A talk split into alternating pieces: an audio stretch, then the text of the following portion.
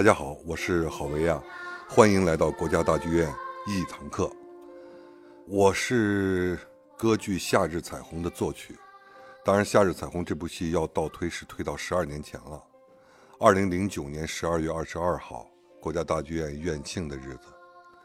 演出了当时大剧院违约我的第一部现实主义歌剧，当时叫《山村女教师》，编剧是刘恒先生。导演陈新一，指挥吕嘉，啊，十二年以后，这部作品又有机会拿出来再一次复排，即将在今年的九月八号开始演五天。呃，对我个人而言，这是一个很重要、很难忘的经历。大家能理解，十二年前的一部作品，呃，能够今天再一次得到演出的机会，大家。嗯，无论编剧、我导演和各个工种吧，大家都有意愿把这部戏做得再好一点。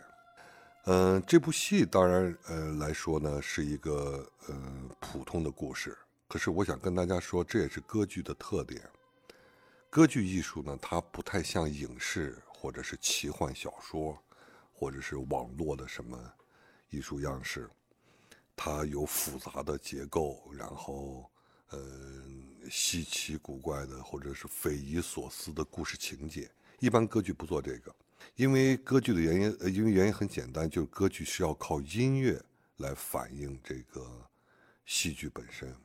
那么音乐的擅长就不是在于给你叙事，对吧？讲故事应该来说，语言或者文字这方面更擅长一点。那么音乐。是在于听觉，你要感受到音乐的力量。这个力量，如果要专业说的话，就像你听到了旋律，呃，不同的声种啊，作曲家的奇思妙想，也就是靠音乐来反映这个戏剧。那么自然，它在人物关系上它并不是复杂，那么它在音乐上是极其复杂的。这个故事基本上就讲一个叫杨彩虹的女子，大学毕业，和自己的初恋男朋友。李文光一起回到李文光的这个山村的家乡，但是李文光后来考取研究生走了，又回到大城市。杨彩虹在这个过程当中没有能够得到，没有能够最终收获他和李文光的爱情，李文光抛弃他。那么杨彩虹选择在山村留下来，继续当老师，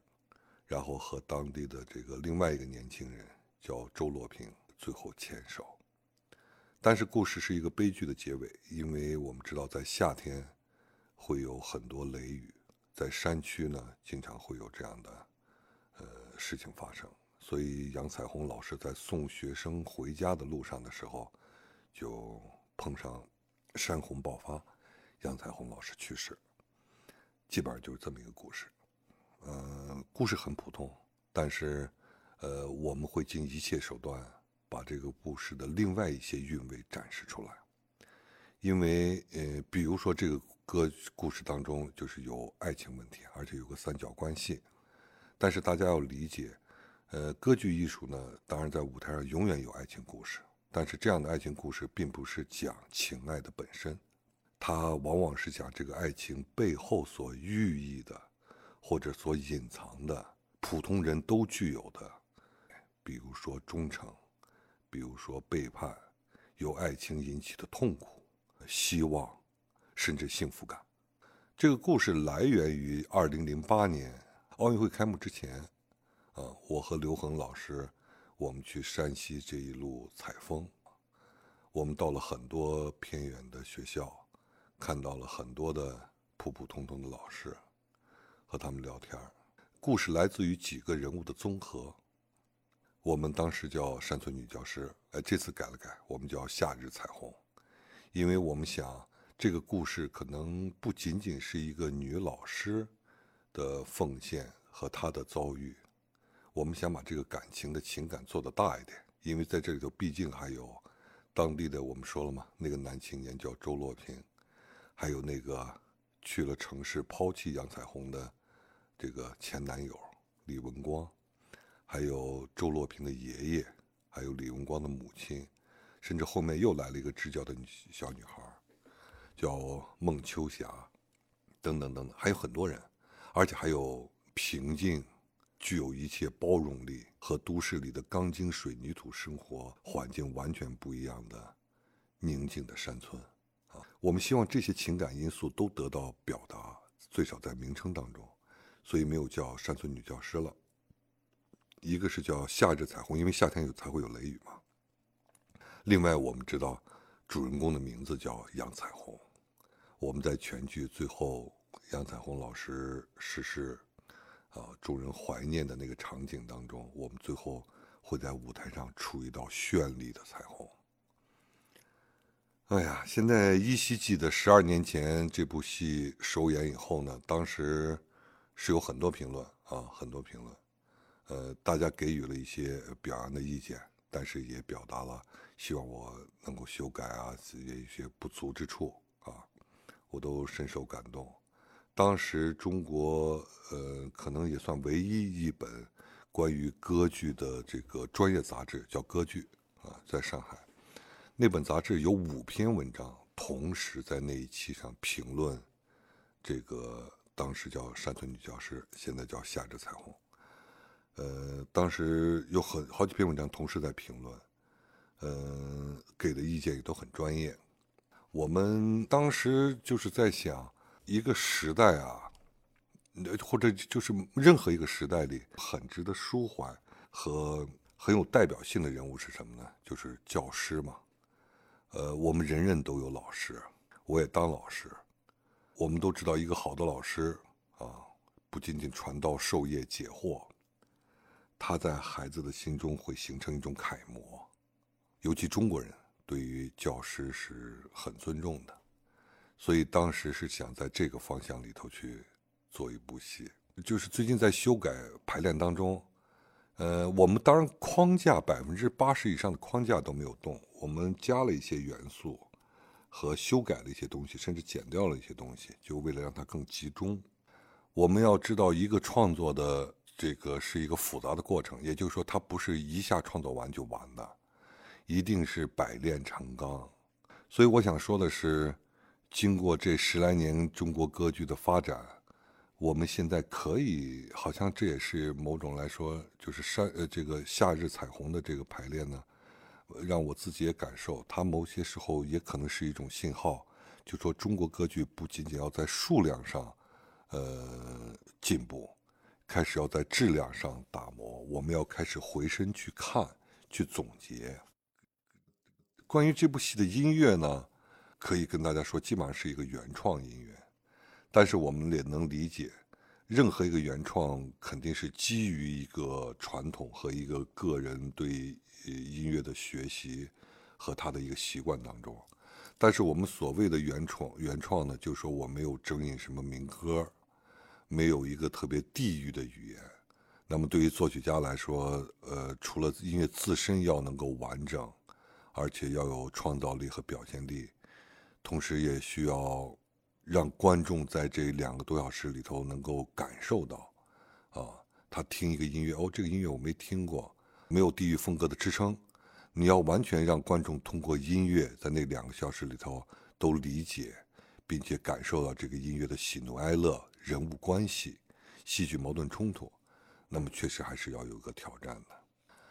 这一部分应该来说，在开始的上一轮的就第一轮创作当中，基本上都做到了。但是呢，这次通过打磨，肯定会更进一步。所以呢，我觉得这部歌剧音乐原创性还依然是一个，呃，我想跟大家汇报的。同时来说嘛，整体来说，在歌剧上还是一个，呃，就是歌剧的传统或者是比较。常用的一些方式，我们会听到很好的这个咏叹调，呃，组合关系、重唱，然后合唱的进入，管弦乐队的使用啊，间奏曲等等等等。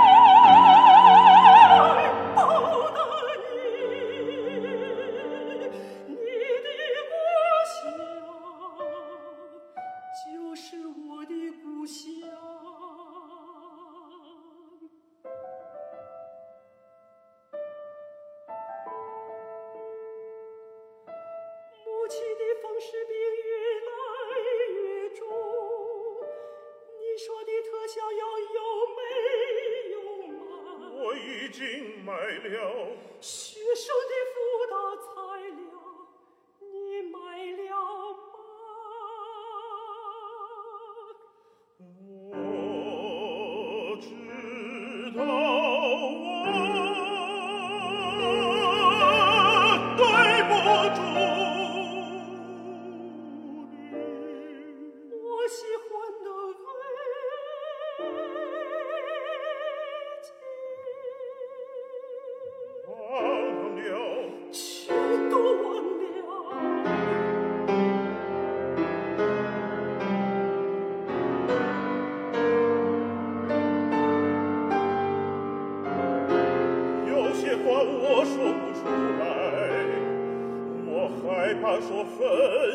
分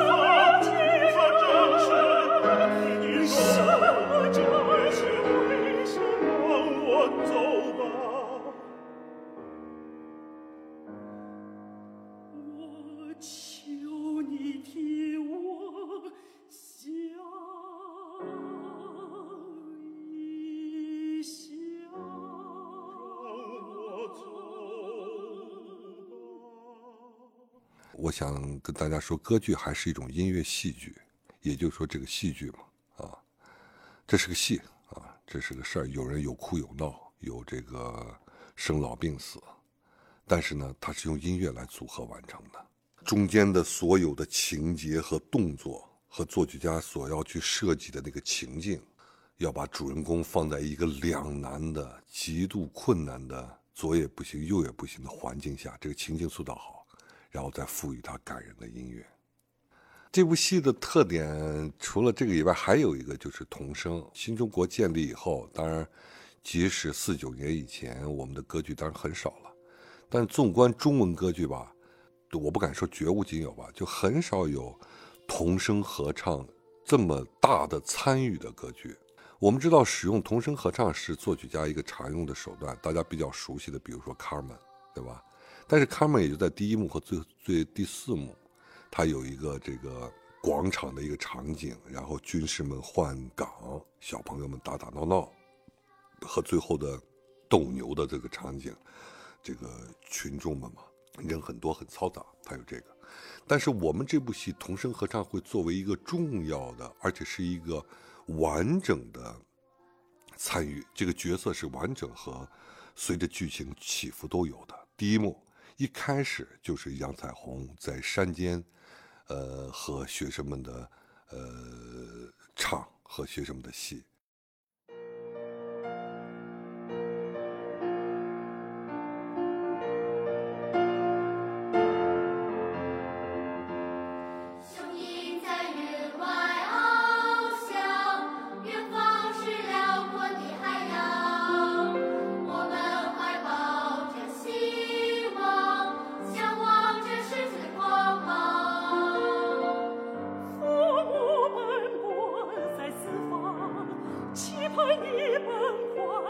成长。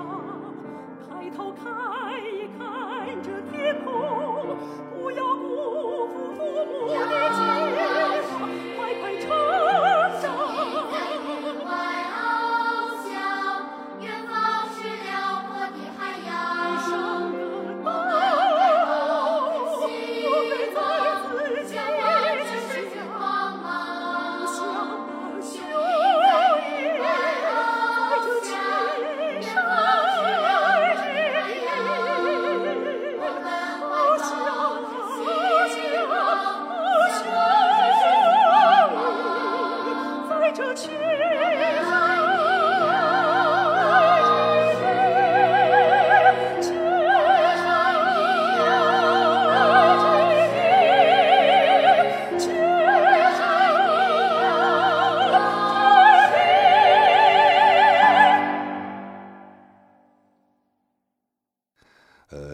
写这个时候经常会想起音乐之声。小的时候看的时候，那个音乐老师玛利亚，是吧？带着孩子们在山顶，那个大家知道奥地利多山吗？在山顶、山巅上，不但歌唱，然后奔跑，那种对未来生活的向往和自由，和孩子们的欢乐。一开始我也是这么开始的。然后呢，有呃杨彩虹老师呃受到委屈啊，孩子们的感人的，甚至排练的时候，有些小朋友边唱就哭的都不行了啊，呃，这样很就小朋友很伤感的歌声，还有第二幕当中，杨老师生病，由周洛平来代课，但周洛平的课也讲不明白，然后有个喜剧的场景，孩子们和周洛平闹，呃，孩子们和呃杨彩虹、孟秋霞老师在山间的一个小夜曲，全剧最后结束的最后结束，我这次专门加了一笔，就是由童声合唱专门唱了一笔《彩虹老师》，然后最后一个和弦结束。所以童声在里头是一个特别完整的，而且这个童声是由二十多个，这次大概二十五个左右小朋友来扮演的，里头还有小组合啊，还有一个小独唱，最小的还才五岁啊，大的大一点。这个也很好玩。我们零八年去采风的时候，我们到山西的一个村里头，到一个小山头上，但那个也不算太高吧，啊，山丘上，上去人家也挺累的。上去以后，在一间屋子里头，呃，有那么七八个孩子，呃，然后呢，父母都去打工了，这些孩子在，